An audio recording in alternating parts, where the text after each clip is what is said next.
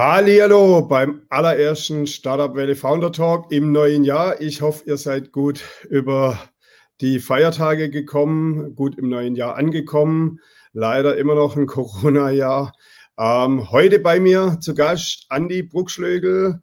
Er ist Co-Founder von Ride. Er ist äh, einer der Mitgründer der Bits Brezels und den holen wir jetzt gleich live bei uns rein.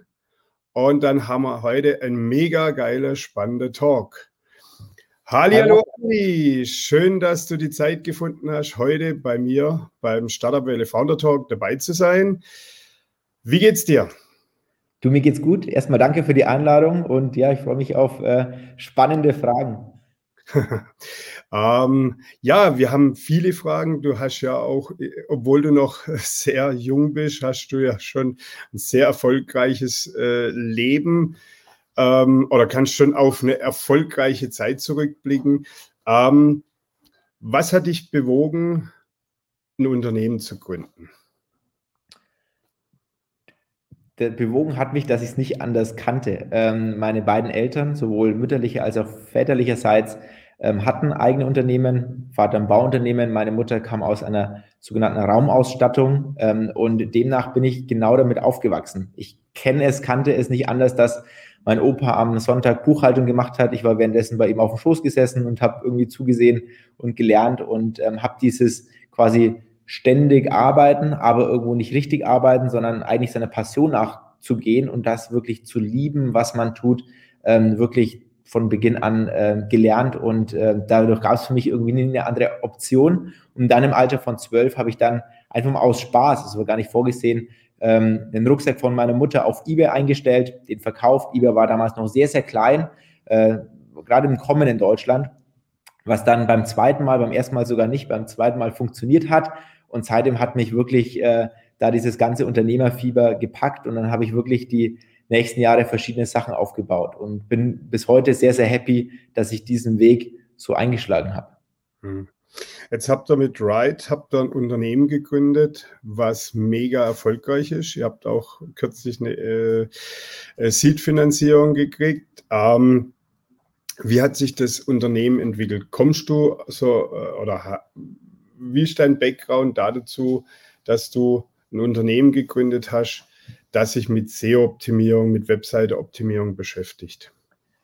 Also gesamt, wenn ich zurückblicke, war das immer so ein bisschen das Mantra oder das, was ich intuitiv auch verfolgt habe, go with the flow. Also ich habe angefangen mit eBay, dann habe ich gemerkt, okay, ähm, eBay hat dann die Gebühren erhöht, ich möchte irgendwie was Unabhängiges machen. Also habe ich einen eigenen E-Commerce-Shop ähm, gebaut neben meiner Schulzeit. Und dann aber festgestellt, okay, jetzt habe ich einen eigenen E-Commerce-Shop, aber irgendwo keine Besucher. Das heißt, ich habe dann anfangen müssen, ähm, mich damit zu beschäftigen, wie kriege ich kostenlos oder sehr günstig Besucher auf meine Seite. Und damals war eigentlich nur ein Kanal oder eine wirklich große Möglichkeit gegeben und das war Suchmaschinenoptimierung. Also habe ich mich damit äh, beschäftigt, befasst und dann innerhalb kürzester Zeit, das waren damals noch äh, wirklich in den Anfängen äh, der Suchmaschinenoptimierung, ähm, gute Ergebnisse erzielt und dann wirklich einiges an Besucher bekommen.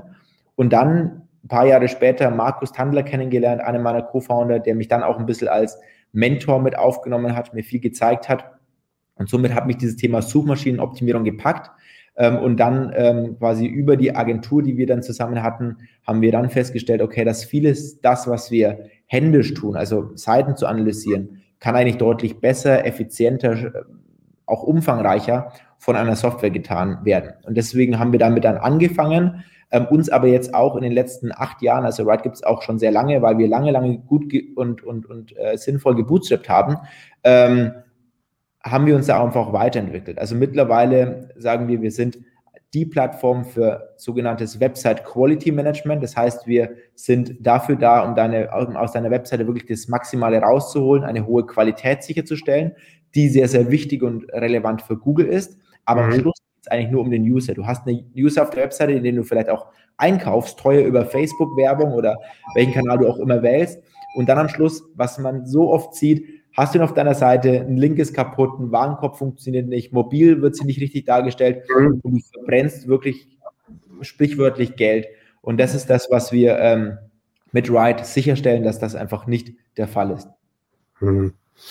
Naja, also ich meine, es ist ja auch so, wenn du heute eine WordPress-Seite hochfährst, seid ihr ja schon im Dashboard mit integriert. Das, denke ich, macht ähm, das Ganze auch dahingehend äh, für euch ein bisschen leichter, da er schon eine große Reichweite kriegt, ist ja. auf der anderen Seite aber auch eine sehr große Auszeichnung, denke ich, für eure Qualität, sonst würde WordPress das nicht implementieren. Ja, ja, ja das ist die Partnerschaft äh, nicht direkt über WordPress, aber über Yoast. Das ist quasi ein WordPress-Plugin oder das WordPress-Plugin okay. für, für Suchmaschinenoptimierung und darüber quasi sind wir integriert. Ähm, und wie du sagst, das ist natürlich eine, eine sehr, sehr schöne Auszeichnung, für die wir sehr dankbar sind und sehr, uns sehr darüber freuen, das aber auch immer als Anspruch nehmen, immer noch besser zu werden, logischerweise. Wie läuft es bei euch ab? Also ich melde mich auf der Seite an, dann trage ich meine Seite ein und dann wird die ähm, analysiert. Wie läuft es? Genau, also wir haben vor allem zwei Produkte. Ähm, das eine nennen wir Website Success und das ist genau das, was du beschrieben hast. Du trägst deine Webseite ein und danach schicken wir unsere Crawler über deine Seite und crawlen mit einem sogenannten JavaScript-Crawler und haben da die genau gleiche Grundlage wie Google. Das heißt, früher hat man mit einem PHP-Crawler gecrawlt, da hat man einfach die Seiten gelesen. Was wir mittlerweile machen, und das ist eine sehr, sehr komplexe Crawling-Strategie, die aber am Schluss sehr, sehr viele Ergebnisse bringt, wir rufen wirklich Instanzen auf. Das heißt, wir fahren maschinell Chrome-Instanzen hoch und surfen mit einem Browser, so kann man sich das vorstellen, über deine Webseite und geben dir danach den wirklich umfangreichsten ähm, Überblick wo Fehler oder Optimierungspotenzial da liegen. Das können eben kaputte Links sein. Mhm. Was wir aber auch machen ist, das kennt auch jeder von uns, dass man auf einem Handy ist und irgendwie geht die Schrift über die Seite oder der Button ist viel zu groß, viel mhm. zu klein. Also auch so Dinge erkennen wir mittlerweile. Das ist alles ein bisschen komplizierter in der Technik, aber da sind wir mittlerweile sehr, sehr weit. Das ist das eine Produkt. Das andere Produkt, was wir haben, ist, dass wir uns, das nennen wir Search Success im Übrigen, damit konnektieren wir uns mit deinen Google Search Console Daten. Das heißt, du verknüpfst dich mit den Google Search Console Daten, die ziehen wir uns dann runter ähm, mhm. in unsere Datenbank und ähm, packen dann verschiedene Machine Learning Layer drüber. Das heißt, wir nehmen diese Daten und veredeln sie, weil eine Sache sehr, sehr oft passiert, dass, Google, dass Menschen sich in die Google Search Konsole einladen. Dort hat man eben Zugang auf seine echten Google-Daten und sind am Schluss überfordert, weil sie sagen, ich weiß gar nicht, womit ich anfangen soll oder, oder, oder verschiedenste Dinge, die einfach passieren. Und das ist genau da, wo wir ansetzen, wo wir sagen, wir nehmen diese Daten, weil wir darauf Zugriff haben und veredeln sie und wollen dann unseren Usern einfach ganz viel Hilfestellung geben. Wir sehen uns da wirklich als Assistent mit diesen Daten noch besser zu arbeiten. Und wenn man das jetzt im Tool nicht versteht, dann bieten wir ansonsten noch einen Customer Success an, der dann wirklich nochmal persönlich drüber schaut und dann unseren Usern dabei hilft. Ja, es ist ja auch so, die, die meisten, äh, die, denke ich, die euer äh, Service nutzen, die sind ja keine SEO-Profis oder keine Tech-Profis. Die, die wollen ja ein Tool, wo ich packe oben meine Seite rein und unten kriege ich wirklich klar gesagt, was denn äh, nicht funktioniert. Ja. Ähm, Wer sind so eure Kunden, die zu euch kommen? So, Gibt es da so einen so Standard, so der Großkonzern, der äh, Mittelständler oder äh, Online-Marketer? Wer kommt so zu euch? Ja, ja. Auch da haben wir uns ähnlich, wie wir mit SEO angefangen haben und mittlerweile einen sehr viel holistischeren Ansatz haben, haben wir uns da quasi auch in, der, in den letzten acht Jahren weiter bewegt. Also ganz zu Beginn. Und das war auch sehr, sehr gut. Haben wir uns eher auf kleinere fokussiert, ähm, weil wir einfach da mit dem Crawling eine sehr viel unkomplexere und weitaus einfachere Lösung ähm, benötigt haben. Das heißt, wir haben am Anfang eher auf so kleine Webseitenbetreiber, Affiliates uns konzentriert. Jetzt in den letzten Jahren, jetzt vor allem, wie du es gerade erwähnt hast, mit dem Fundraising war es uns möglich, eine sehr, sehr viel äh, größere Plattform zu bauen, die sehr viel stabiler ist, wo dahinter eine wirklich riesen Infrastruktur steht. Und demnach haben wir uns in den letzten zwei, drei Jahren auch sehr stark auf wirkliche Großkonzerne ähm, konzentriert, haben da einige Automobilhersteller zum Beispiel wo wir mittlerweile die Webseiten weltweit betreuen. Und da reden wir halt schnell über 180, 2, 3, 4, 500 Webseiten, die alle in Ride quasi regelmäßig analysiert werden und ähm, wir dann, genau was du vorher auch gesagt hast, versuchen aus den ganzen Daten, die wir haben, ähm, immer mehr Handlungsempfehlungen abzuleiten, um genau diesen Job der Marketer, die ja immer weniger auch Ressourcen haben, zu vereinfachen. Gibt es, ähm, kann man irgendwie ab ähm, oder kann man eine Aussage treffen, wo so die meisten Kunden von euch herkommen? So, ist das die Dachregion oder ist mehr der englischsprachige Raum? Ich meine, ihr seid ja äh, sehr global aufgestellt mit eurem Unternehmen. Genau, also ich sage es mal, durch, den, durch, durch, die Integration bei WordPress, bei Yoast, was du gerade angesprochen hast, waren wir auf einen Schlag weltweit verfügbar und haben dort auch wirklich Kunden von der ganzen Welt. Ähm, unser Fokus, vor allem im Großkundenbereich, war jetzt in den letzten Jahren ähm, sehr, sehr stark auf Deutschland, weil wir da einfach herkommen mhm. und das meiste Netzwerk auch haben und es auch meines Erachtens am einfachsten ist, dort erstmal mit einem Enterprise SaaS Sales anzufangen haben aber genau deswegen jetzt äh, in den letzten Wochen äh, diese neue Finanzierungsrunde bekommen, um eben diesen Sales einfach auch zu internationalisieren und auszubauen. Und da quasi ist jetzt zum Beispiel UK ein sehr, sehr spannender Markt, ähm, de den wir so ein bisschen schon angegangen sind, aber noch nicht dediziert und jetzt in den nächsten äh, Monaten und Jahren einfach dediziert die Internationalisierung ausbauen wollen. Habt ihr ähm, Büro in München, ähm, habt ihr auch Niederlassungen in anderen Ländern? Ich meine, das ist ja heutzutage so ein Thema. Wenn ich äh, online arbeite, kann ich eigentlich von jedem Ort der Erde aus meine Kunden bedienen, aber äh, manche Dinge machen eben halt auch Sinn, wenn ich trotzdem noch vor Ort ähm, ein Büro habe, wenn ich Mitarbeiter habe. Ähm, seid ihr in München ja. oder ja, also gesamt sind wir, äh, wir haben aktuell zwei Offices, eines in München, das andere in Vietnam. Ähm, in Vietnam ähm, als Tech-Standort. Also wir haben dort angefangen vor zweieinhalb Jahren ähm, mit NFQ. Ähm, Lars Jankowski kennt vielleicht der eine oder andere, ähm, dort zum ersten Mal Engineers aus Vietnam zu heiren. War am Anfang ein bisschen ruppig, weil wir einfach auch selber lernen mussten, wie das funktioniert, einen Tech-Standort woanders auch noch zusätzlich zu haben. Mhm. Ähm, funktioniert aber mittlerweile wirklich tadellos und kann ich auch nur wärmstens empfehlen. Ähm, was wir auch gemacht haben, das war vor ungefähr zweieinhalb Jahren, dort haben wir versucht, ein Office in Spanien aufzubauen, was aber leider nicht geklappt hat. Warum? Weil wir einfach zu diesem Zeitpunkt noch nicht weit genug waren mit Prozessen, mit ähm, Erfahrungen und dann mussten wir es einfach wieder schließen, weil wir da einfach ähm, noch nicht in dem Moment waren. Ähm, künftig planen wir das wieder, Sales-Büros aufzubauen, aber wie du sagst, jetzt vor allem durch Covid muss man das einfach nochmal neu evaluieren, ob das wirklich sinnvoll ist, was für neue Möglichkeiten das es da jetzt gibt, ähm, weil einfach das, was früher eher so gängig war, vor allem in großen Enterprise-Accounts einfach vor Ort zu sein und den Sales auch vor Ort zu haben, hat sich ja durch Covid alles ein bisschen verändert. Also ich habe letztens mit jemandem gesprochen, die haben in USA ein Office gehabt, haben das aber jetzt auch wieder geschlossen und machen jetzt den US-Vertrieb aus Berlin raus, weil sie sagen, dort sind die Leute verglichen sehr viel günstiger und auch sehr viel ähm, ähm, verlässlicher, weil in den USA hast du ja doch schnell diese ich komme und gehe, ein bisschen mehr diese Söldner-Mentalität, ähm, vor allem im mhm. Sales will jetzt nicht pauschalisieren, aber oftmals hört man und erlebt man es einfach so. Und da sagt er einfach, fährt er mit Berlin und von dort aus dann ein Sales Office, was auch dann sich den Zeiten anpasst. Das heißt, die Leute kommen dann erst um 14, 15 Uhr und arbeiten halt dann bis eher spät abends, ähm, sich sehr, sehr gut ähm, ähm, herauskristallisiert hat. Und das werden wir jetzt die nächsten Wochen einfach alles evaluieren und dann verschiedenes testen. Initial werden wir aber trotzdem erstmal aus München aus starten, um eben da möglichst viele Learnings zu generieren und dann einfach schneller in der, in der Absprache zu sein. Hm.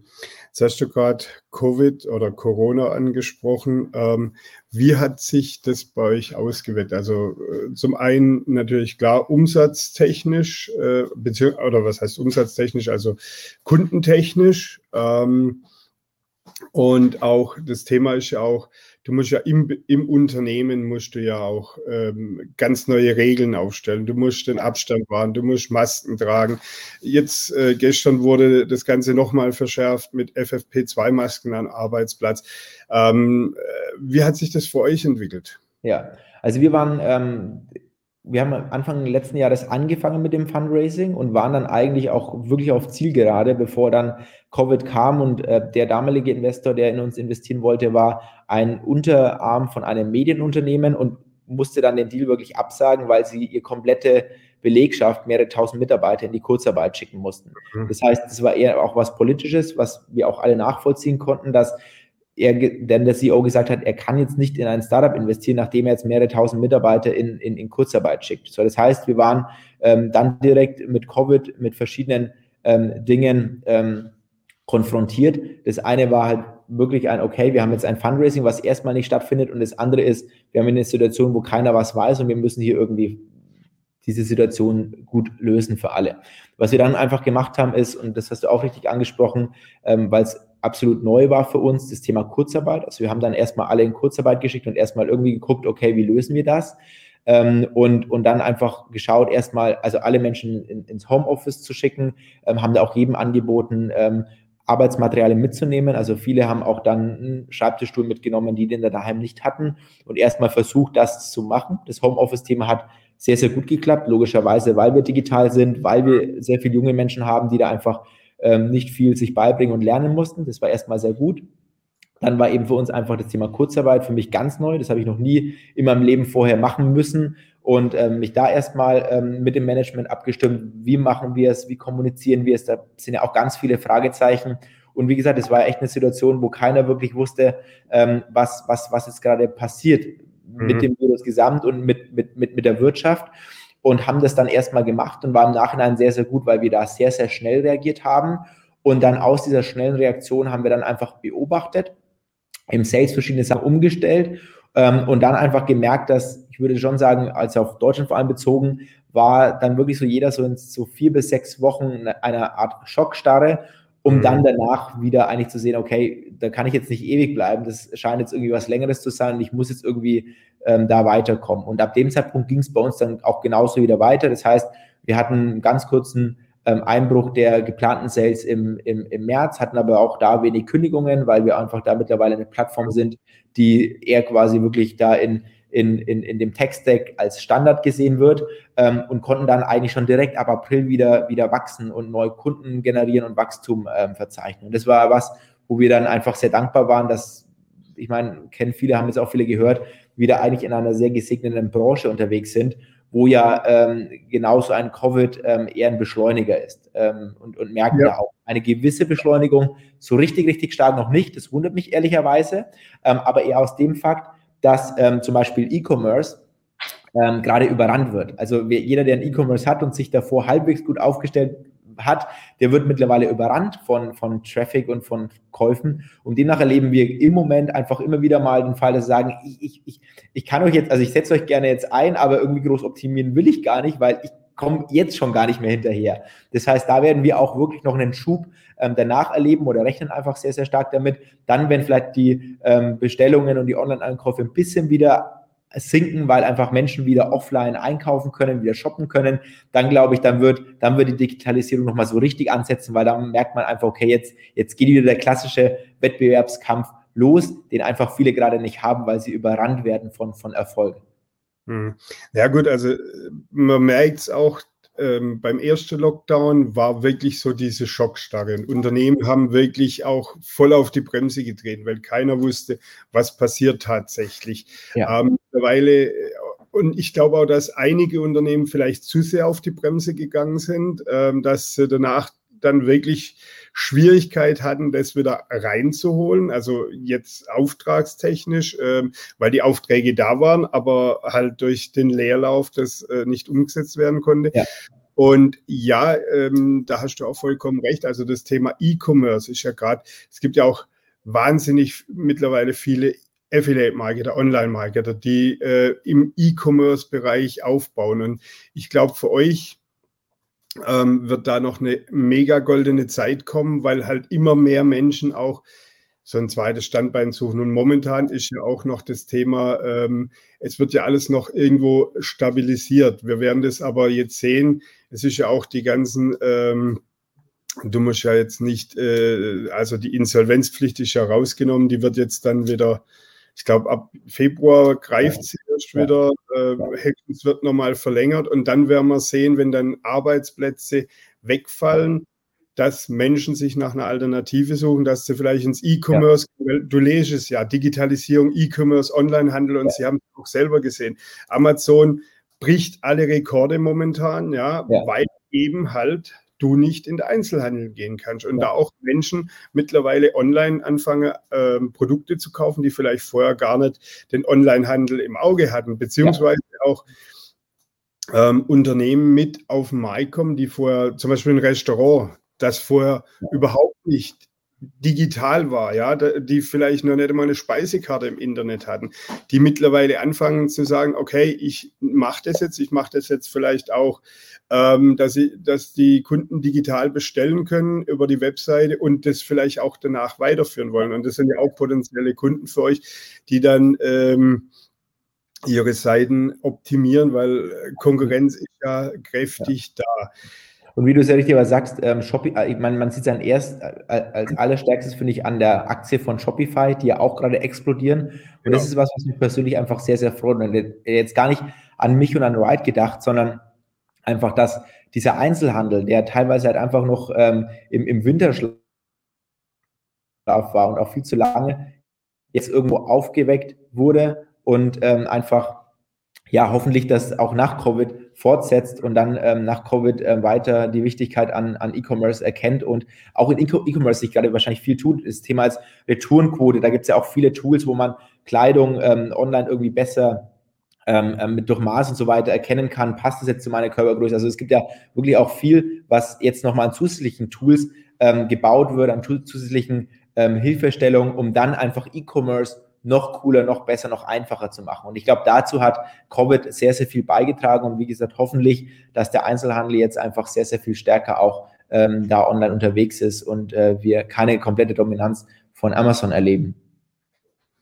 Ähm, jetzt hast du auch angesprochen, ganz am Anfang, ähm, ihr hattet eine Agentur zu dem Thema SEO-Optimierung und habt dann schnell festgestellt, da kann man viel automatisieren.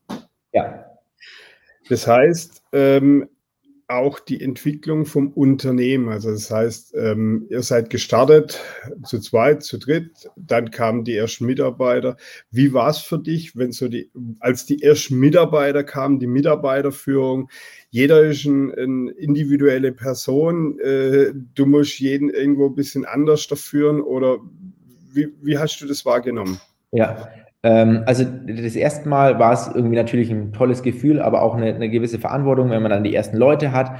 Aber zu Beginn ist das dann doch alles irgendwo sehr familiär, weil man einen kleinen Kreis hat, weil man ein kleines Office hat. Und das würde ich sagen, war zu Beginn an jetzt keine große Problematik.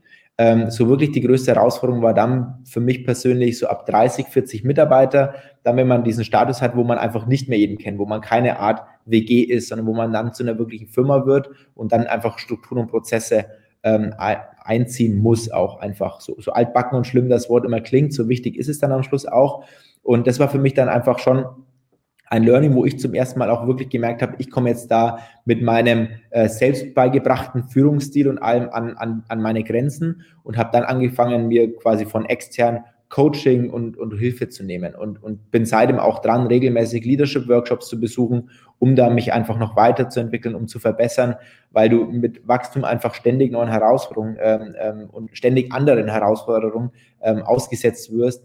Und meines Erachtens du da einfach ein bisschen so den Aufzug nehmen musst, um, ähm, um, um, um da schneller voranzukommen. Und der Aufzug ist für mich einfach externe Coaches, äh, gute Coaches aber hier erwähnt, ähm, die mir da einfach weiterhelfen, mich spiegeln und ihre Erfahrungen mir auch mitgeben.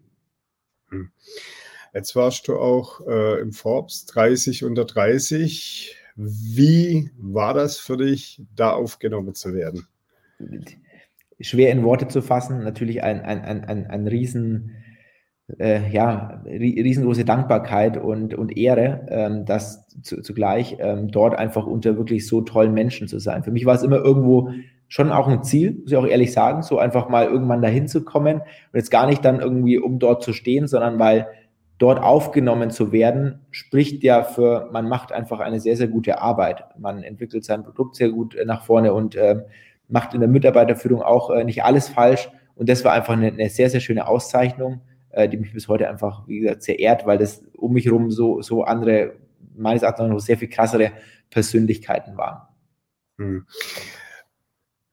Du hast gerade angesprochen, dein Ziel. Ähm, wie gehst du vor? Hast du Etappenziele? Weil das ist ja immer so auch das Thema, wenn du äh, als Unternehmer, als Selbstständiger, ähm, wenn du ein Unternehmen startest, ähm, sich zu fokussieren, ein Ziel vor Augen zu haben. Wie machst du das? Hast du Etappenziele und ein großes Ziel, wo du sagst, da möchte ich irgendwann stehen?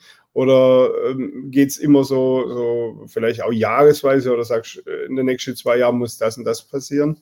Ja, ist ein gutes Thema, das du ansprichst, weil vor allem zu Beginn war es genauso, wie du beschrieben hast. Da sind wir irgendwie immer von einem zum nächsten zum nächsten gepoltert aber hatten keine klare Vision. Also wir hatten irgendwie schon eine Vision, aber keine, die so richtig kommuniziert war, die ausgearbeitet waren, wo wir alle Gründer, wir waren vier Gründer damals, auch wirklich gesagt haben, das ist es. Und das haben wir dann sehr spät gemacht, aber immerhin, wir haben es gemacht und wir haben es und haben jetzt einfach diese Vision, die jeder kennt, die jeder weiß, die, die einfach durchaus auch noch weit weg ist und schwierig zu erreichen. Vielleicht erreicht man eine Vision auch nie, aber die mhm. hilft, ähm, den Weg einfach zu gestalten. Und dann innerhalb des Weges hast du dann, wie du richtigerweise sagst, Teilstationen. Und ich vergleiche es, weil ich dort selbst auch war vor ähm, drei Jahren mit dem ähm, Aufstieg zum Kilimanjaro. Dort sind wir sechs Tage hochgestiegen. Du hast immer den Gipfel vor Augen und auch wirklich jeden Tag vor Augen. Also du schaust jeden Tag am Abend auf den Gipfel, aber hast einfach deine, deine Tagesstationen, wo du dann ein Zelt aufschlägst, dich freust, dass du jetzt wieder eine Etappe erreicht hast und am nächsten Tag wieder weiterziehst.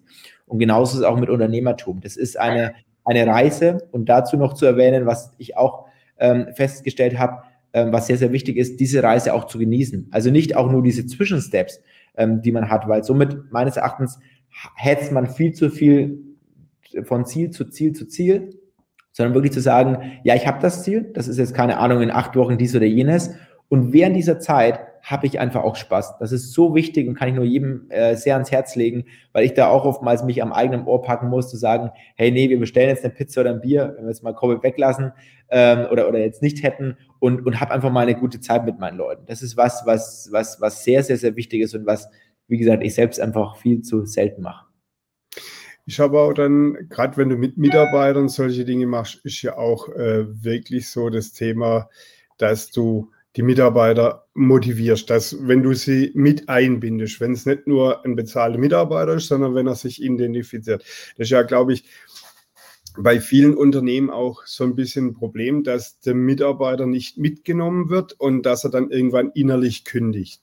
Ja, ja also ja, das ist was, was, also das ist natürlich die größte Herausforderung als, als, als Leader. Und da würde ich sagen, da sind wir jetzt auch nicht perfekt dran. Also ich meine, das, was einfach hilft oder was wir gemerkt haben, ist Transparenz, also erstmal eine Vision, also erstmal so, sozusagen Leitplanken zu haben, eine Vision, eine Mission und, und Werte, ähm, damit diese Leitplanke dann eben, wir machen bei uns monatliche Updates, wo wir der ganzen Company alles vorstellen und dann ermutige ich einfach meine, meine Leader ähm, jeden Tag oder irgendwo, wenn möglich, so nah wie nur möglich an den Leuten dran zu sein. Und ich mache es zum Beispiel selbst, dass ich jedes Mal, wenn ich mit meinen ähm, Leadern ähm, Joe Fixes habe, frage ich sie, wie geht's ihnen? Und da mache ich halt nicht dieses amerikanische, wie geht's, ja gut und dir auch gut, sondern ähm, es kann sein, dass wir manchmal, wenn ich dann eben die Frage gestellt habe, wie geht's dir, eine halbe Stunde drüber sprechen, weil er mir halt dann, er oder sie dann erzählt, ähm, wie es wirklich geht, dass gerade in der Familie irgendwas irgendwie nicht so gut läuft oder auch das, was gut läuft.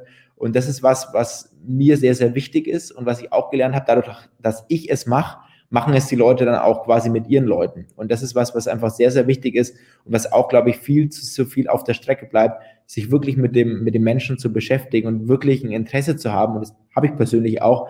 Ähm, wie geht's dem gegenüber? Und das ist, glaube ich, was, was schon mal sehr viel hilft, weil, wie du sagst, man hat einfach sehr viel Wettbewerb. Man hat verschiedene, man, jeden Tag kriegt man irgendwo Anfragen von Headhuntern. Es gibt irgendwie immer jemanden, der mehr zahlt oder was auch immer. Aber was da mein Learning ist, ist einfach, den Menschen, den Mitarbeitern ein tolles Umfeld zu geben und ein Umfeld, wo man sich entfalten kann, entwickeln kann ähm, und, und, und dass sich wirklich de, um den Menschen kümmert und der Mensch da auch am Schluss im Mittelpunkt steht. Äh, und, und Jeff Bezos hat es ja selber gemeint, ähm, so ein Zitat, ich kriege es nicht ganz wörtlich zusammen, aber nur wenn du quasi deine, deine Mitarbeiter gut behandelst, dann behandeln sie ähm, am Schluss auch deine Kunden gut. Und darum geht es ja am Schluss. Ja.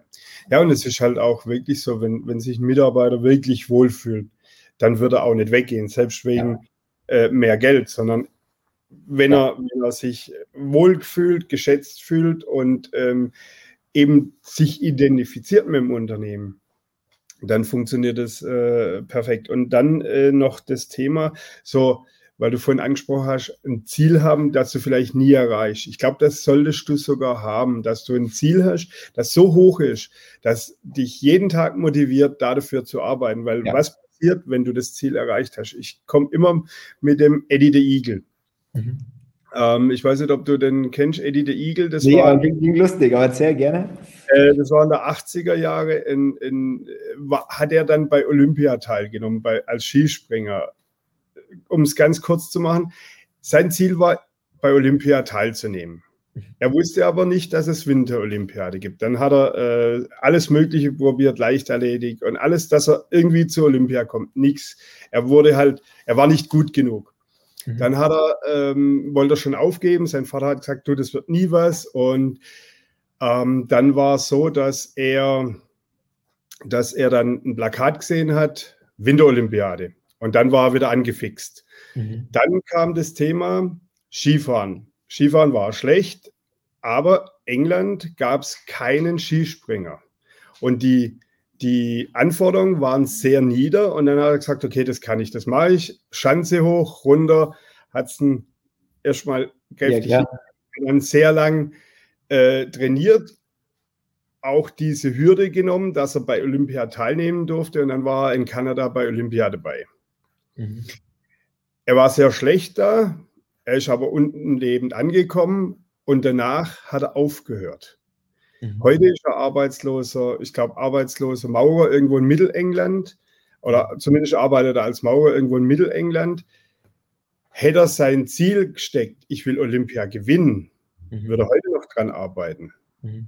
Und so ist er praktisch danach kam eben dieser Cut. Und das ist ja. so, dass, wenn, du, wenn du ein Ziel dir setzt, wo, wo wirklich so hoch ist, dass du ja. sagst, auch wenn ich es nie erreiche, aber ich habe jeden Tag die Zeit oder ich nutze die Zeit, um diesem Ziel entgegenzukommen. Ja, ja. Und, und, und das ist, äh, kann ich nur äh, voll beipflichten. Das ist ja genau das zum Beispiel, also bei Wright ist es äh, zur wir haben als Ziel auf Englisch die Foundation for Digital Success, also wirklich zur Grundlage für digitalen Erfolg. Und das ist was, was, wie du sagst, was sich immer auch ständig weiterentwickelt und was man nie so richtig erreichen kann, weil wir einfach in einer ähm, in, in, einer Umwelt sind, wo sie einfach ständig neue Sachen entwickeln. Jetzt gerade mit Clubhouse eine neue Plattform wieder, wo wir auch dann wir als Plattform irgendwann genau auch das mit abbilden wollen. Also das, das ist ein Ziel, was hoffentlich vielleicht wahrscheinlich nie, nie erreichbar ist und auf der Bits and Pretzels Seite genauso, wo wir einfach als Ziel haben, Menschen miteinander zu verbinden. Wir haben da nicht das Ziel gehabt, Obama zu holen, sondern wir haben Obama dann geholt, weil wir, ähm, weil es zu diesem Ziel, Menschen mit, also Unternehmer miteinander zu connecten, ähm, also das ganze Thema Unternehmertum, weil wir einfach festgestellt haben, dazu brauchst du immer wieder mal so ähm, strahlende, schillernde Persönlichkeiten, die einfach dann mehr Aufmerksamkeit und da bist ja du auch ein äh, wichtiger und guter Verfechter auf das Thema Startups, Unternehmertum, die dazu einfach beitragen. Und demnach war für uns auch zum Glück nicht dieses Loch wie bei dem Skispringer, okay, jetzt haben wir Obama geholt, was jetzt? Sondern nee, es ist immer das Ziel, die meisten Unternehmer miteinander zu verbinden und da einfach dazu beizutragen. Und das ist was, ähm, was, was, was, wo ich einfach nur genau äh, dir da recht geben kann. Ähm, setzt euch Ziele, die ihr, die, die quasi in Anführungsstrichen unendlich sind. Und, und aber trotzdem freut euch daran, wenn ihr immer wieder mal die Zwischenziele erreicht. Ja, und das ist, also wenn du es gerade ansprichst mit den Bits and Pretzels, ähm, das Thema ist ja wirklich, es ist ja immer ein Wandel und es kommen ja immer neue Unternehmer dazu und, und äh, da kannst du, das, das äh, wird ein Unendlichkeitsding werden, genauso mit Ride. Also das Thema ist ja auch da, ähm, die Technik ändert sich immer weiter und wenn du da mitwächst, wenn du einfach äh, nicht sagst, okay, wir sind so und wir bleiben so, ja, das ist ja vielen Unternehmen die letzten 20 Jahre gerade äh, Nokia war mal State of the Art. Blackberry. Heute, äh, weg, ja. Sie sind halt irgendwo den Weg nicht mitgegangen. Ähm, und äh, die Technik, sie ändert sich ja gerade. Also auch ähm, in Form, dass äh, Google der Algorithmus ändert, dass äh, neue Standards sind. Heute hat man HTML5, äh, dann was ist der nächste Standard? Ja, und äh, auch das äh, für Mobile, dass, dass Seiten immer mehr mobil äh, funktionieren müssen. Du hast heute, also wir haben manch, an manchen Tagen 70, 80 Prozent mobilen Zugriff ja, auf die Seiten ähm, weil einfach die Leute, die sind unterwegs, die sitzen irgendwo im Bus, die sitzen momentan, okay, zu Hause viel, ja, aber dann trotzdem übers Tablet oder übers Handy. Ich bin, ich sehe was im Fernsehen und schaue mir das dann kurz äh, dazu was im, im, Smartphone an. Die Zugriffe sind einfach die äh, mobile und äh, da wird immer mehr Optimierung da sein. Ja. Ähm, jetzt hast du die Bits angesprochen. Letztes Jahr das erste Mal ein rein digitales Event. Ähm, Habt ihr für dieses Jahr in Planung wieder ein Live-Event äh, in München zu machen oder sagt er, äh, ist noch ein bisschen riskant und dann erst wieder 2022, wenn sich das Ganze etwas ja. gesetzt hat? Das ist natürlich eine sehr schwierige Frage und ehrlicherweise ist es für mich selbst ähm, ich wurde, wird ja jeder irgendwie vor einem Jahr gefragt, wie man die Lage so einschätzt, einige Male. Und äh, jede Prediction von mir war falsch. Von dem her tue ich mich da eher mittlerweile schwer, irgendwelche Voraussagen zu treffen. Ähm, wir hatten aber letzte Woche ähm, ein erstes Meeting, wo wir wirklich da mal drüber gesprochen haben. Ähm, ist aber leider zu früh, um es zu sagen, weil wir einfach auch selber sagen, wir müssen jetzt die nächsten Wochen und Monate abwarten, wie schnell jetzt dann Impfungen ähm, stattfinden, wie schnell ja, sich der Virus noch weiter verbreitet, was jetzt ist mit dem Lockdown, wie lange noch verlängert wird. Also da halten wir uns in diesem Jahr nochmal ähm, sehr agil, hoffen natürlich sehr darauf, dass wir es ähm, offline machen können. Ähm, die Wiesenstand heute ähm, ist auch äh, in Planung. Ähm, persönlich, logischerweise, würde ich es mir wünschen, zweifle aber zugleich ein bisschen dran. Aber du, ich, wenn, wenn du mich im, im, im Januar, also genau um die Zeit vor einem Jahr gefragt hättest, äh, Andi, werden wir irgendwann mit Masken rumlaufen und im Lockdown sein, da, da hätte ich dich zehn Minuten lang ausgelacht. Also ja. ich muss sagen, das, das ist auch echt so, so, so ein Learning, so ähm, ja, nie, nie, zu sehr in der Komfortzone zu sein, hat man als Unternehmer eh nicht, weil äh, genauso Dinge passieren können. Sei es von der Umwelt oder quasi einer wirklichen ähm, ma äh, makroökonomischen äh, Einfluss, aber, aber auch innerhalb des Business. Also du musst einfach offen sein, agil bleiben und, und dich anpassen. Und von dem her wissen wir es schon heute wirklich noch gar nicht, ähm, wie die Bits and Pretzels aussehen wird. Aber ähm, auf jeden Fall, was wir sagen können, ist, ähm, dass Hybrid ähm, da irgendwo bleiben wird. Also im Sinne von, äh, wenn alles wieder offen hat, wird es Offline-Elemente geben, aber auch online. Ich glaube, das hat sich nachhaltig geändert, ist meine persönliche äh, Hypothese. Ja, also ich meine, ganz klar, ähm, es gibt natürlich auch Menschen, die vielleicht jetzt äh, nicht die Möglichkeit haben, nach München zu reisen. Ja, oder wenn halt, ähm, ihr seid ja eh immer ausverkauft. Ja, wenn ich dann halt kurz vorher komme und äh, da davon erfahre und es ist eben ausverkauft, dann kann ich halt sagen, okay, ich nehme das Digitale mit. Ähm, Persönlich ähm, sage ich ja, es macht sehr viel Sinn, gerade zum Beispiel äh, für Meetings oder so oder auch ähm, kleine Events oder wie jetzt heute mit unserem Livestream. Ja, also ähm, wenn ich jetzt zu dir nach München komme oder du zu mir hier nach äh, in den Stuttgarter Raum, wir sind drei Stunden unterwegs, obwohl es nicht sehr weit auseinander ist, unter Umständen sogar fünf Stunden, ja, je nachdem, wie die Autobahn ausschaut. Und dann sind es halt einfach mal zehn Stunden ein ganzer Arbeitstag, was da mal weg ist, um schön nach München zu fahren. Und das sind Dinge, die man dann digital doch besser abbilden kann. Ähm, so dieses Netzwerken untereinander, gerade wenn, wenn, wenn das Bierkarussell, ja, oder, ja. oder äh, auch unten, äh, wenn man bei euch reingeht, wenn die ganzen Leute, die ganzen Gründer, Investoren, Unternehmer da zusammensitzen beim Essen. Es ist ein wahnsinnig reger Austausch, ja, dann, dann äh, euer Pitch, was da oben immer macht.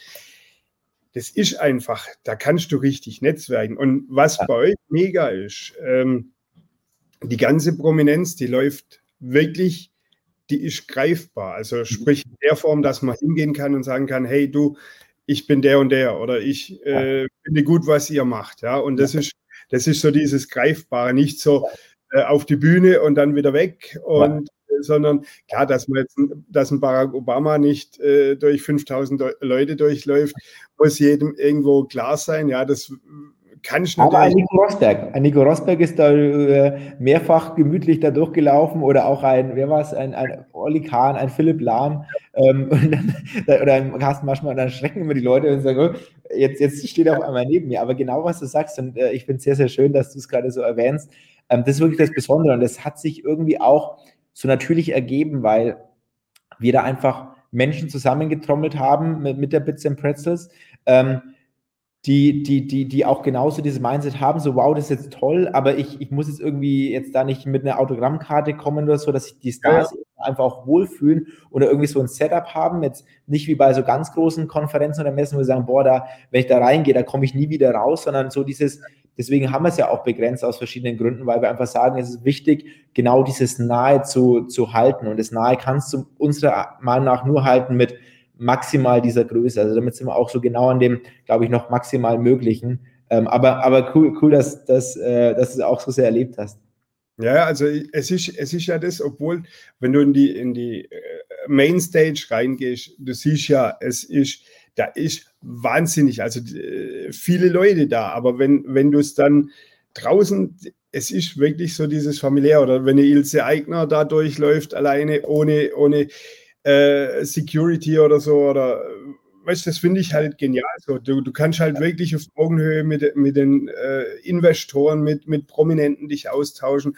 Du kannst da Fragen stellen und das ist, glaube ich, das, was die Leute auch genial finden da an der BITS. Ja, deswegen sei da auch das von, von dem Weißwurst, Weißwurstfrühstück im ähm, Hofbräuhaus dermaßen hochkatapultiert. Ja, also ich meine, das ist ja auch ähm, gefühlt erst gestern gewesen. Ja, wann, wann war die erste 16? Boah, nee, nee, die erste war schon ein bisschen weiter, aber trotzdem fühlt sich wie gestern ja. an. Das war, so, glaube ich, 2013 war die erste Weißwurstfrühstück. Die ja. erste dann wirklich ein bisschen Pretzels war dann 2014, also jetzt okay. sechs Jahre, aber trotzdem, das, das ist im Flug vergangen, weil wir auch nur eine Veranstaltung im Jahr haben. Das muss man auch dazu sagen. Ja. Ähm, haben wir jetzt auch nicht viel Room, äh, nicht, mit, äh, nicht viel Zeit vor Improvement, ähm, sondern mussten da jetzt wirklich dann halt ein Jahr wieder schauen, dass wir es wieder auf eine ganz andere Ebene heben. Und da haben wir auch echt einfach ein tolles Team, aber auch ähm, da einfach mal direkt äh, Danke an dich und an das äh, Startup Valley, dass ihr ähm, da einfach uns da auch wirklich äh, sehr, sehr stark ähm, supportet und helft. Ähm, und nur deswegen ist es möglich. Es ist am Schluss wirklich, und das muss man einfach sagen, eine, eine, eine Zusammenarbeit und Zusammenhilfe von ähm, der ganzen Branche. Und das ist das, was wir auch brauchen und was wir weitermachen sollten, dass wir uns da gegenseitig helfen, ähm, weil die Szene einfach viel mehr Sichtbarkeit braucht und äh, viel mehr Menschen ähm, irgendwann mal im Grundschulalter und das Unternehmertum als, äh, als, als Zielberuf haben sollten und nicht nur Fußballer, Sänger, sondern auch sagen wollen können, hey, ich mag auch irgendwann mal wie ein, ich finde, das ist gerade ein gutes Beispiel, wie ein Frank Thelen werden. Das fände ich ja. auch schön. Ja, aber das ist ja auch das Thema ein bisschen, da, da sind die Schulen, sind da ein bisschen in der Verantwortung und die Lehrer. Das, ähm, wir haben hier in, in, also da, wo wir die Redaktion haben, ist ein Gründer, der war in der Höhle der Löwen, ähm, der Rafi Ahmed von Morotai. Mhm. Ähm, zu ihm hieß es, als er sein Designstudium gemacht hat, er soll doch zum Daimler, Porsche gehen, da würde er viel Geld verdienen, er soll, ähm, ja, er hat solche Fähigkeiten, da könnte er da gut unterkommen. Ja. Hat er nicht gemacht. Er hat gegründet. Heute ist er sehr erfolgreich mit, seiner, mit seinem Modelabel. Und das ist so einfach der Punkt, wenn, wenn ich an der Hochschule oder, oder selbst auf der Realschule oder auf dem Gymnasium zu hören kriege, komm, lern gut, damit du für irgendjemand arbeiten kannst. Ja, es kann nicht jeder selbstständig. Ja. Das wird auch nicht passieren, ja. Aber einfach mal das in Betracht ziehen, zu sagen, hey, was kann ich noch tun? Und wenn ich nur nebenher gründe, also gerade ja. ähm, das Internet macht es ja heute möglich. Also du kannst ja, du kannst ja ähm, ein Online-Magazin machen, du kannst einen Webshop machen, du kannst äh, und du brauchst schon immer selber die Produkte, du kannst ja über Affiliate-Marketing ja. ähm, Produkte einbauen, ja. Und äh, oder du hast Produkte und verkaufst sie bei Amazon oder sonstige Dinge. Also äh, so eben mal äh, neben dem Teller zu schauen und mal die Scheuklappen wegzunehmen. Ja. Ich glaube, das ist heute, heute auch ganz wichtig und da sind die Schulen wirklich äh, sehr in, in, in, der, in der Verantwortung und man ja. sieht ja auch die Digitalisierung in den Schulen, die ja. nicht wirklich da ist. Also dieses Online-Schooling ähm, funktioniert nicht wirklich, wenn ich dann höre, dass, dass die Server zusammenbrechen. Wenn ich lese, äh, in sämtlichen Bundesländern krachen die Surfer runter, weil sie nicht damit gerechnet haben, dass so viel Andrang ist. Ja, ich habe so und so viele Schüler, wenn da jeder mit dem Internet zu, äh, Anschluss auf den Surfer zugreift, dann geht er halt in die Knie. Da muss der halt richtig groß sein und muss ja. richtig Leistung haben. Und das, äh, das sind ja die Verantwortlichen, die in dem Augenblick versagt haben. Und ich denke auch, gerade weil du es vorhin angesprochen hast, so, weil da nun ähm, jetzt mit einem Termin für die Bits oder ob es ein, ein, ein Live- oder ein ähm, Offline-Event wird, es ist auch so, die Politik hangelt sich ja auch ein bisschen so von Woche zu Woche oder von Monat zu Monat. Wenn du siehst ja, du kannst ja auch nicht sagen, ähm, im November hieß es, ja, es gibt, oder im Oktober, es gibt einen November-Lockdown. Im Dezember machen wir alles wieder normal, da ja. könnt ihr Weihnachtsgeschäft, könnt ihr auch einkaufen gehen ist nicht passiert. Wir wissen auch nicht, wie die, die Impfstoffe sich das Ganze entwickelt, ob wir sie überhaupt kriegen in, in ausreichender Dosis. Ähm, ich würde euch wünschen, dass wir uns am Oktober oder am Ende September äh, Bier, Bierbrunnen, äh, äh, am Bierkarussell zusammenstehen können und ein Bier trinken. Weil es einfach wirklich, ähm, ich denke auch für viele Bereiche wird es sinnvoll sein, ähm, das mal Normalität ein, ein ja. zu. Und wenn ich noch eine Sache kurz sagen darf, Markus, zu dem, zu dem Thema Schule, ähm, weil ich das einfach persönlich erlebt habe und jetzt nicht um, um jetzt äh, persönlich mich zu beschweren, sondern einfach vielleicht Impuls zu geben, weil vielleicht hört der, der eine oder andere Lehrer zu oder der eine oder andere Schüler, der das gerade erlebt. Ähm, nämlich, was ich erlebt habe, ähm, war das folgende. Ich, wie gesagt, ich habe mit zwölf Jahren ähm, ne, nebenbei gegründet und über eBay dann Rucksäcke verkauft und mhm. war dann sehr, sehr schnell, sehr erfolgreich. Ähm, und hatte ganz, ganz viele Lehrer, die das irgendwo mitbekommen haben. Und ähm, der Großteil der Lehrer, ich würde so sagen 70, 80 Prozent, hatten dann wirklich Neid und haben mir da dann einfach in der Schule das Leben schwerer gemacht, was ähm, nicht gut war. Und ja. 20, 30 Prozent haben mich da so enorm supportet. Die wollten wissen, was, die fanden das toll, die haben mich dann das erzählen lassen und so weiter. Und ähm, ähm, da würde ich einfach sagen, wenn ihr, wenn ihr Lehrer seid, wenn ihr Lehrer in der, in der Bekanntschaft habt, ähm, sprecht es mal wirklich an, dass wenn irgendwo Schüler da sind, die in solche Bereiche gehen, ähm, dann, dann ermutigt sie, weil wenn jemand gut im Sport ist, da bekommt man dann meistens doch viel mehr ähm, Support ähm, von mhm. Seiten der Lehrer, als ähm, wenn man äh, irgendwo unternehmerische Tätigkeiten hat. Also da finde ich, sollte Unternehmertum nicht sein, was man verstecken muss, sondern wo man einfach auch ähm, die Leute äh, empowert und sagt, hey, was hast du da, mach weiter, äh, wie kann ich persönlich supporten? Jeder hat einen Facebook, Twitter, was auch immer Account, da kann man schnell irgendeinen Shop von einem Schüler ähm, einfach auch supporten. Ich habe vor kurzem auch genauso eine Aktion gelesen, wo irgendein Vater seiner Tochter, die irgendwie ein bisschen da in dem Bereich was machen wollte, einen Shop aufgebaut hat und gesagt hat, ähm, alle deine gemalten Bilder stelle ich jetzt ein, hat es auf Twitter gepostet und das Ding war irgendwie in, in, in, in, in wenigen Minuten ausverkauft. Und das ist genau das, was wir brauchen. Wir brauchen dieses, auch Kindern einfach spielerisch äh, ähm, dieses, dieses schöne Unternehmertum einfach zu zeigen und zu sagen, hey, das ist was Tolles, was wirklich Spaß macht, wenn du was kreierst und kannst dann am Schluss dann verkaufen und, und, und hast ein tolles Produkt. Ja, und das ist ja auch, ich, ich denke, ähm, dieses, dieses ähm, Erfolgserlebnis für, die, für einen Schüler oder für, für einen junge Erwachsene ist ja auch genial. Also wenn, wenn du dann siehst, hey, das fängt langsam an zu laufen und so, ja. diesen Weg, diesen Weg, diese Entwicklung, das ist ja auch, du, du entwickelst dich ja auch. Also ähm, wahrscheinlich bestes Beispiel, erstes Mal on stage äh, bei The Bits, da ist es Katastrophe, noch, Katastrophe. so, ja. Auf die Bühne und sagst, ja, so dieses, dieses, äh, du gehst ja, ganz. Auch das, auch das, ja, also beides. Es ist einfach, es war dieses, ja, dieses tolle Gefühl, aber auch ein, oh mein Gott, das war nicht gut. Aber auch da wiederum haben Leute gesagt, hey, ähm, haben mir Feedback gegeben, haben aber trotzdem gesagt, das war gut und haben aber da mich empowert und nicht gesagt, boah, Andi, vor allem damals war auch mein, mein Englisch noch deutlich schlechter, boah, das, das geht gar nicht, mach das bitte nie wieder. Weil dann hätte, ich es auch nie wieder gemacht, sondern einfach sagen, hey, geil fürs erste Mal und wie du sagst, da hat man auch diese Adrenalin, aber aber, aber arbeite hier und da noch dran und auch so einfach das Feedback zu geben. Und das ist was, was mir auch selber als Leader wichtig ist, auch nicht immer gelingt, Leute zu empowern, auch wenn was mal ganz schlecht ist, nicht gleich komplett auseinanderzunehmen und zu sagen, hey, das waren gute Ansätze, ich hätte es anders gemacht, hier und da ähm, soll es einfach noch ein bisschen was, was verbessern. Aber das ist genau die Kunst und da, wie ich ja selbst erlebt habe, ähm, haben Lehrer auch eine wirklich große Rolle, ähm, diese, finde ich, mehr nutzen sollten, wirklich so kleine Unternehmer äh, viel mehr zu, zu supporten. Hm. Jetzt hast du auf der BITS auch, ähm, ihr habt wirklich wahnsinnig viele Prominente, Barack Obama. Ähm, ja, wie ist das für dich persönlich? Ich meine, du hast ja persönlich dann auch den, ähm, die, oder, ja, die Möglichkeit, mit denen kurz zu kommunizieren. Wie ist das? Wie nimmst du das für dich auf? Äh, natürlich ganz besonders. Also das, das, das, das ist ein besonderer Moment und der wird, egal mit wie vielen Menschen man da spricht, ähm, wirklich immer besonders bleiben, glaube ich, ähm, für alle drei von uns. Also wir, also ich mache das zusammen mit dem Bernd Storm und mit dem Felix Haas und wir sind da alle immer so aufgeregt wie kleine Kinder. Jedes Mal, wenn, wenn da ein Topstar kommt, dann, dann, dann, dann, dann sind wir da auch irgendwo Fanboys.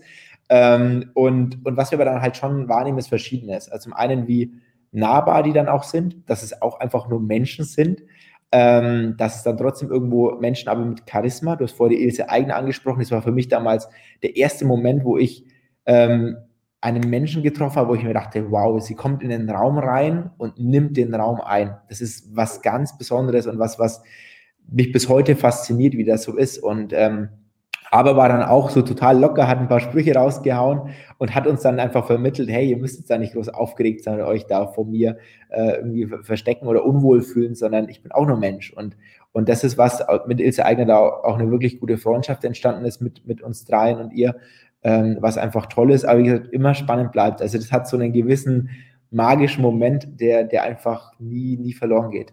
Mhm.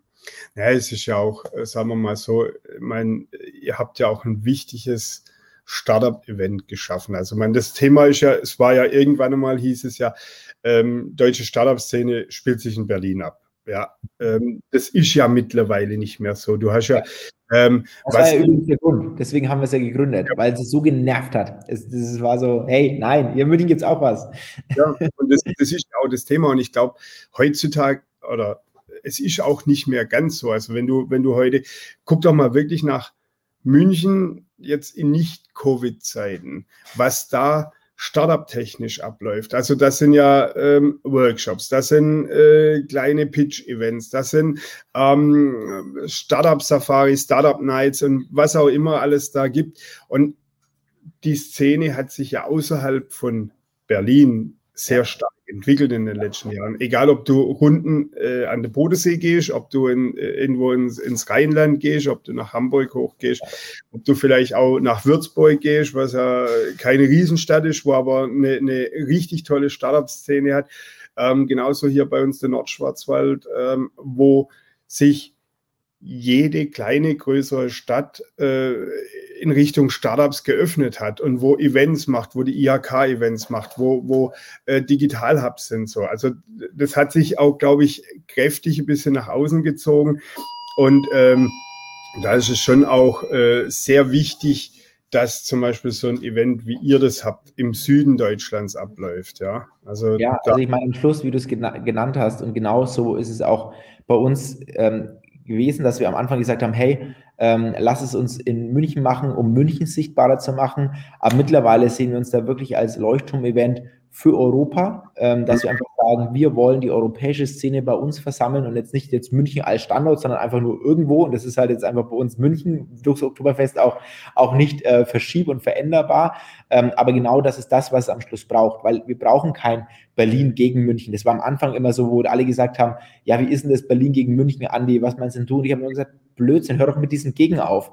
Wir haben, wir, wir sind so unterrepräsentiert als, als Startups, als, als Gründer. Lass uns ja. doch bitte sagen, Berlin mit München oder Berlin und München. Und genau das ist es, worum es geht, dass wir da viel mehr zusammenhelfen müssen. Und ich finde es super, dass du zum Beispiel in Stuttgart sitzt, ich in München, weil genau darum geht es, ähm, das einfach vernetzt zu haben. Klar, schaut man immer rüber nach Amerika, wo man dieses Startup Valley hat als ein großes Hub. Aber auch da habe ich gestern, glaube ich, in den ähm, Tweet gesehen, wo es hieß, das Startup Valley ist mittlerweile zu 80 Prozent virtuell und irgendwie die Leute ziehen auch schon weg aus USA, arbeiten trotzdem dann natürlich für die Firmen, aber zur Covid ist es ja einfach auch nicht mehr notwendig, im mhm. Valley zu sein, wo Mieten explodieren, wo die, die Fläche einfach zu klein wird und genau das ist es. Die Welt ist vernetzt und wir können von ja. überall aus arbeiten und wir sollten einfach ähm, eigentlich am Ende des Tages als Ziel haben, weltweit Gründertum zu fördern.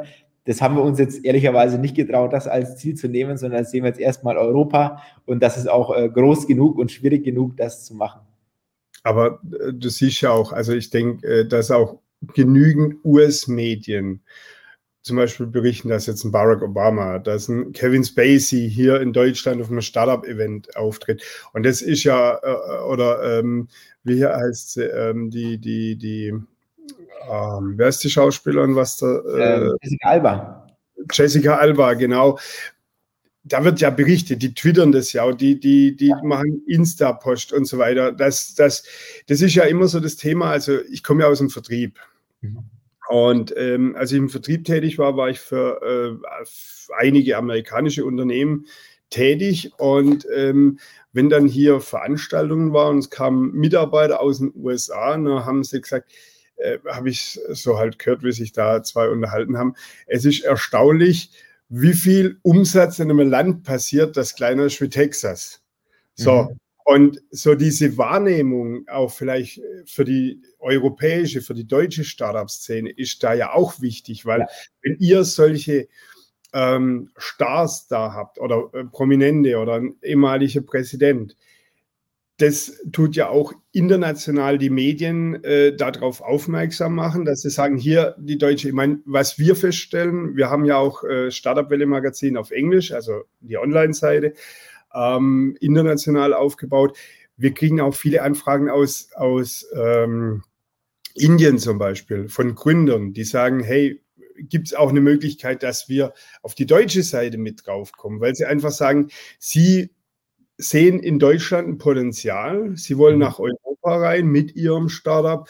Ja. Und ähm, das macht es dann halt auch so, wenn, wenn du solche ähm, Punkte ansetzt, dass du, ähm, dass du dann da irgendwie, ähm, ist gerade ein Kommentar reingekommen. Ja. Und zwar Kevin Spacey hat mich inspiriert und bewegt. Obama ist toll. Ja.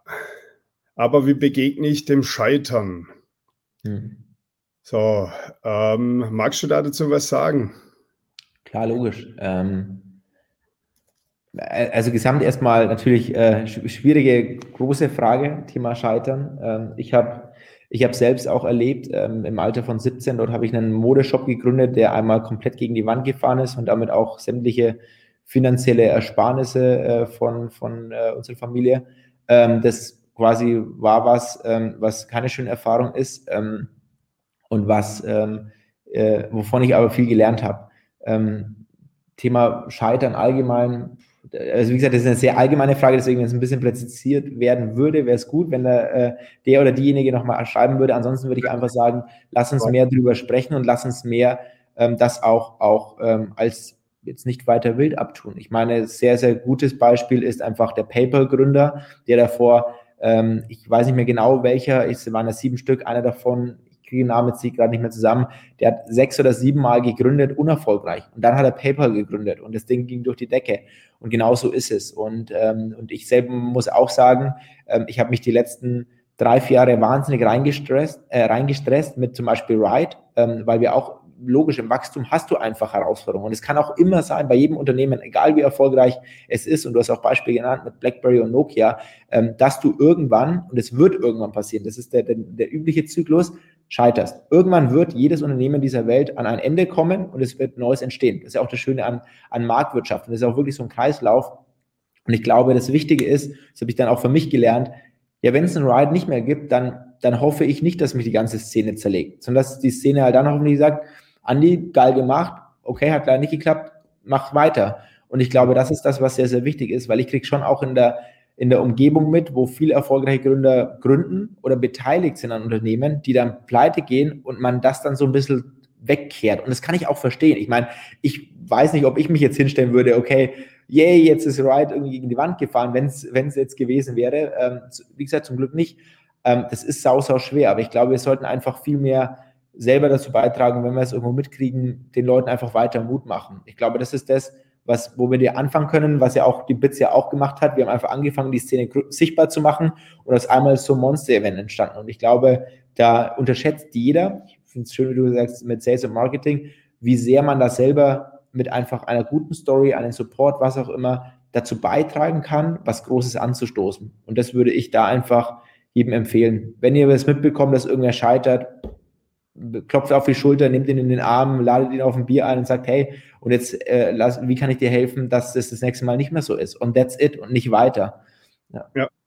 ja das ist ja in Deutschland ähm, auch wieder ein bisschen so das Problem, so die Angst zu scheitern und äh, das Stigma zu sagen, ja, guck, der hat es nicht auf die Rolle gekriegt. Ja, in den USA ist das so, okay, der hat jetzt, er weiß jetzt, wie es nicht funktioniert und wie du schon angesprochen hast, sechs, sieben Mal gegründet und beim achten Mal funktioniert. Und das ist so auch, äh, es gibt keinen Plan B. Also es gibt nur einen Plan A. Ja. Plan A heißt, erfolgreich zu werden oder ein Unternehmen aufzubauen. Aber du musst bereit sein, eine Kurskorrektur zu nehmen. Also das heißt, wenn du merkst, es funktioniert nicht, wenn du heute, zum Beispiel Amazon ist das beste Beispiel. Er hat angefangen, er wollte einfach nur Bücher verkaufen. Ja. Er ist diesen Weg, ähm, er ist diesen, da kommt jetzt rein, was mal auf, ähm,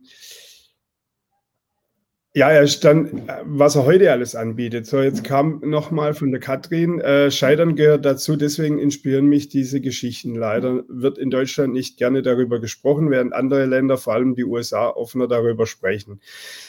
Ja, ich glaube, eine Sache, wenn ich da kurz dazu sagen darf, und zwar, ähm, was ich selber lebe, also, ähm, oder, oder jetzt gerade wirklich in, in aller Munde ist es ja das Thema Female Empowerment, was mega ist. Und wo wir gerade ja. feststellen, wie sehr von ähm, nur männlichen Begriffen gesprochen wird. So, also ich, mir fällt jetzt auch keine an, aber ich habe immer mal gelesen, wo man sagt, okay, da ist was ins System verankert, dass man halt einfach früher mehr von Männern gesprochen hat. So, ja. und was mir jetzt letzt aufgefallen ist, wenn ich zum Notar gehe und ich hatte jetzt einfach, wie gesagt, das Glück, öfter mal schon zum Notar zu gehen, dann muss man immer ankreuzen, war, man schon mal insolvent oder hat man da irgendwas quasi in der Richtung ähm, ähm hinter sich? Und das finde ich ist genauso ein Fehler noch im System. So dieses, warum, warum, wenn ich mal, also, und natürlich ist es auch wichtig, eine Insolvenz jetzt nicht nichtig zu machen, dass man es easy machen kann und dann ist nichts. Aber einfach so dieses, ich glaube, in Deutschland ist noch sehr ausgeprägt und hart. Mit sieben Jahren darfst du nichts mehr besitzen, was auch immer.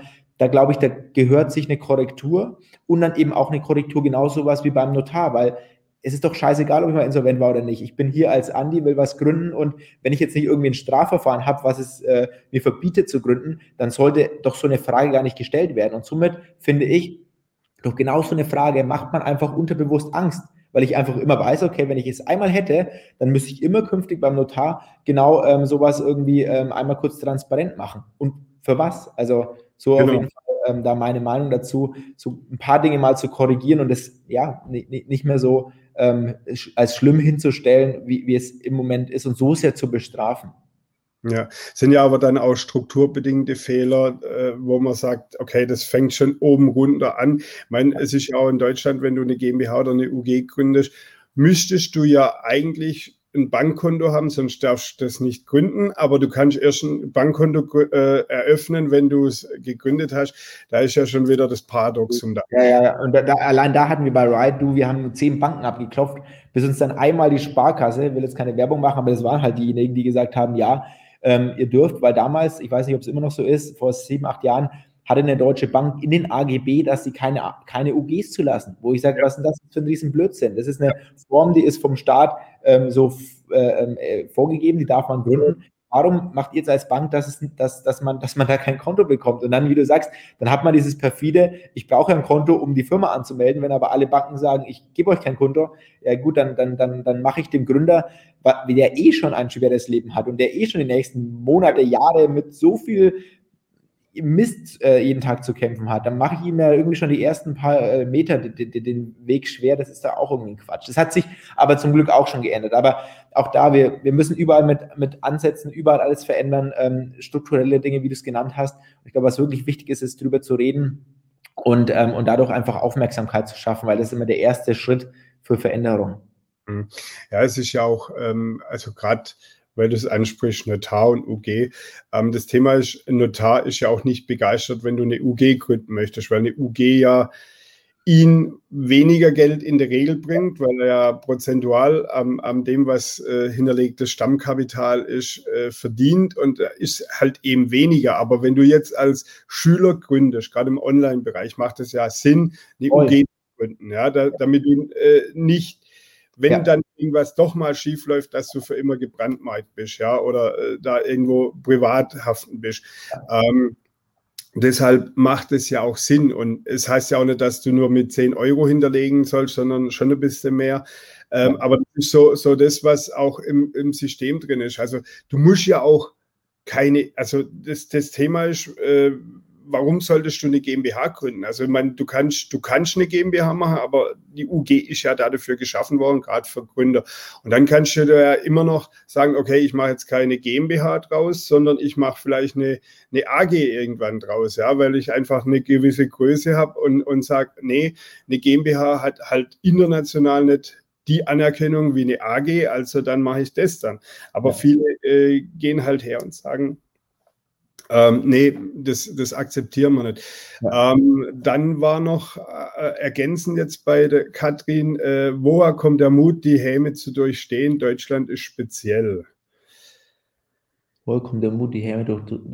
Das ist halt, ich glaube, das ist wie bei so vielen im Leben. Ich glaube, wenn ich, wenn ich jetzt Skifahren lerne, dann, dann mache ich mir auch keinen Kopf, äh, wie es wohl ist, wenn ich hinfall. Und ähm, genauso ist es, glaube ich, beim Unternehmertum. Ich glaube, man muss und sollte so sehr getrieben sein von seiner Idee, von der Vision, von dem äh, Produkt, was man, was man umsetzt, was man an den Markt bringen möchte, was man tun möchte, dass, es, dass man das andere eigentlich automatisch ausblendet. Also ich glaube, würde ich jetzt mal vielleicht pauschal sagen, ab dem Tag, wo irgendwie das Scheit die, die Angst vom Scheitern so groß ist, hat man noch nicht das gefunden, wo, wo man sagt, das ist es mir jetzt wert. Also bei mir war es bei allen meinen Dingen, die ich gemacht habe, wo ich gesagt habe, wenn, also jetzt auch bei dem Event, jetzt nochmal da beim Beispiel zu bleiben oder bei Ride, kann ja auch die Software irgendwie kaputt gehen, wir können enorm viel Shitstorm auslösen.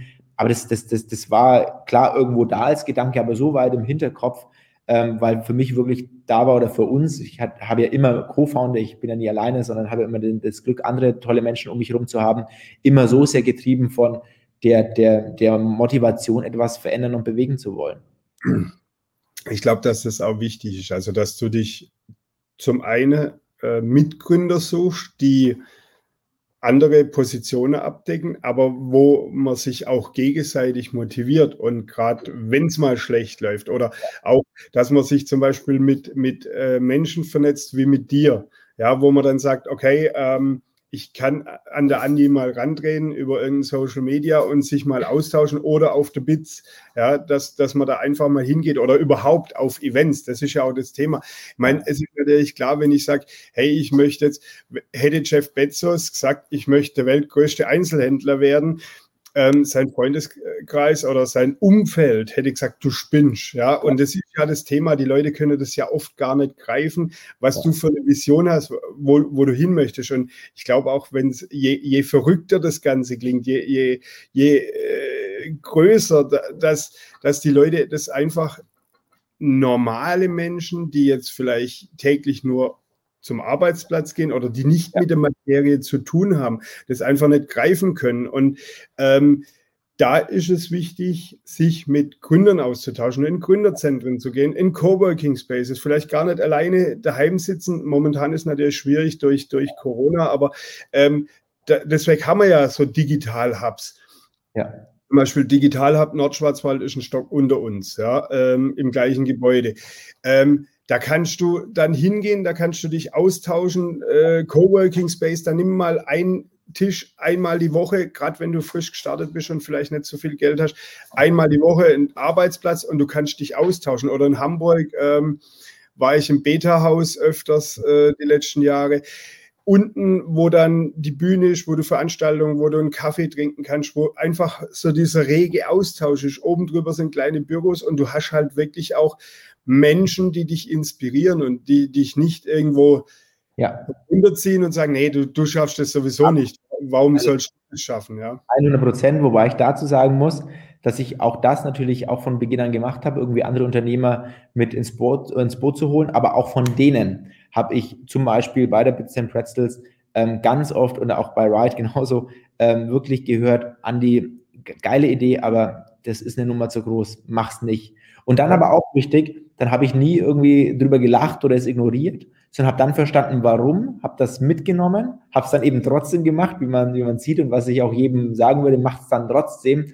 Aber nehmt dieses Feedback mit auf und denkt da mal kurz drüber nach. Da muss ich sagen, am Schluss hat mir jeder, der gesagt hat, das ist zu groß, das ist verrückt, weitergeholfen. Nämlich weitergeholfen, Dinge davor zu durchdenken und dadurch beizutragen, dass es dann am Schluss geklappt hat. Also das ist sehr, sehr wichtig. Lasst euch von einem, das klappt nicht, nicht entmutigen, sondern fragt einfach dann nochmal nach, warum, nehmt diese Dinge mit, aber sagt dann einfach, okay, wie kann ich jetzt das, was er jetzt als Risiko ähm, oder Potenzial sieht, wie kann ich das jetzt eben umwandeln, positiv, und wie kann ich das jetzt nochmal einfließen lassen, damit es dann wahrscheinlicher was wird. 100 Prozent kann, kann nie einer garantieren, das ist auch das Schöne am Gründertum, dass es immer ein, ein, eine gewisse Unbekannte ist, aber ich würde so Dinge auch nicht dazu beitragen lassen, euch zu entmutigen, aber hört trotzdem hin und seid nicht, seid nicht schroff und, und wehrt sowas direkt ab und macht euch darüber lustig, weil es sind meistens Menschen, die euch einfach helfen wollen. Ja, und zum Teil sind es später aber auch die größten Supporter, weil sie dann sehen, wow, der kann das doch und ich kenne den. Und er hat mir schon von Anfang an von seiner Idee oder sie hat mir von, von Anfang an von der Idee erzählt. Und also das habe ich schon festgestellt, dass die dann wirklich so auch den Zeitpunkt sagen, an dem Tag habe ich den und den wegen dem und dem kennengelernt. Ja, so das, das, das äh, die gehen dann auch mit und die sind dann wirklich so die größten Supporter. Ja, absolut. So, dann sind wir leider schon am Ende unseres allerersten Starterwelle Founders Talks 2021. Lieber Andi, ich bedanke mich bei dir für das mega geile Gespräch. Hat sehr viel Spaß gemacht. Ich okay. hoffe, wir sehen in Kürze mal wieder oder hören uns vielleicht auf Clubhouse. Ja. Und ähm, wer irgendwie Fragen hat, darf sich gerne mit Andy und seinem Team in äh, Kontakt äh, oder in Kontakt treten. Was Thema Ride, Bits and Bretzels, könnt ihr mal auf die Webseite vorbeigehen. Je nachdem, wo das Video jetzt gepostet ist, tun wir mal die Links noch mit reinpacken sowohl zum Event als auch äh, zu Ride. Und wie gesagt, wenn ihr Fragen habt, äh, könnt ihr uns auch gerne an die Redaktion schreiben. Ich wünsche euch alles Gute, lieber Andi. Ich wünsche dir alles Gute, viel Erfolg weiterhin mit deinen Unternehmungen und bis in Kürze. Danke dir auch. Ciao. Ciao.